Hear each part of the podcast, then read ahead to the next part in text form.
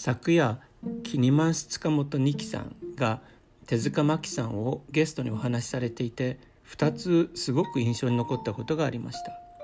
一つはキニマンス塚本さんが日本の風俗や水商売という職業を表すのにどうして水や風という自然の要素が使われているのかとおっしゃっていたこと。もう一つは手塚さんがホストというのは基本的に相手の話を聞くおもてなしの職業でそれは介護職の仕事に通じるものがあるとおっしゃっていたことです。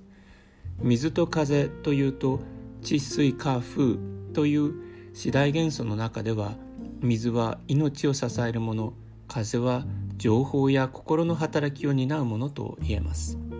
風評被害とか風の噂という言い方はまさに情報によって心が動くことを表しています。風通しがいい関係とも言いますよね。水は命の水という昔話があったり水臭いと言ったりしますが水が流れずに濁ってしまうと命の状態が脅かされるというイメージがあります。水商売というのは生活に疲れた時ふっと立ち寄って癒される場所というように直接命に関わる仕事ということではないかと思ったのです。風俗は衣食住に関わるしきたりを意味する言葉ですが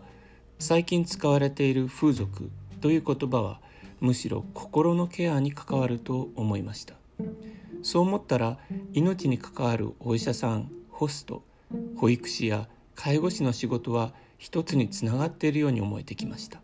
そして子どもたちの心に向き合う教育という仕事と風俗という仕事も一つにつながっているのではないかとこの方向をもう少し考えていきたいと思います。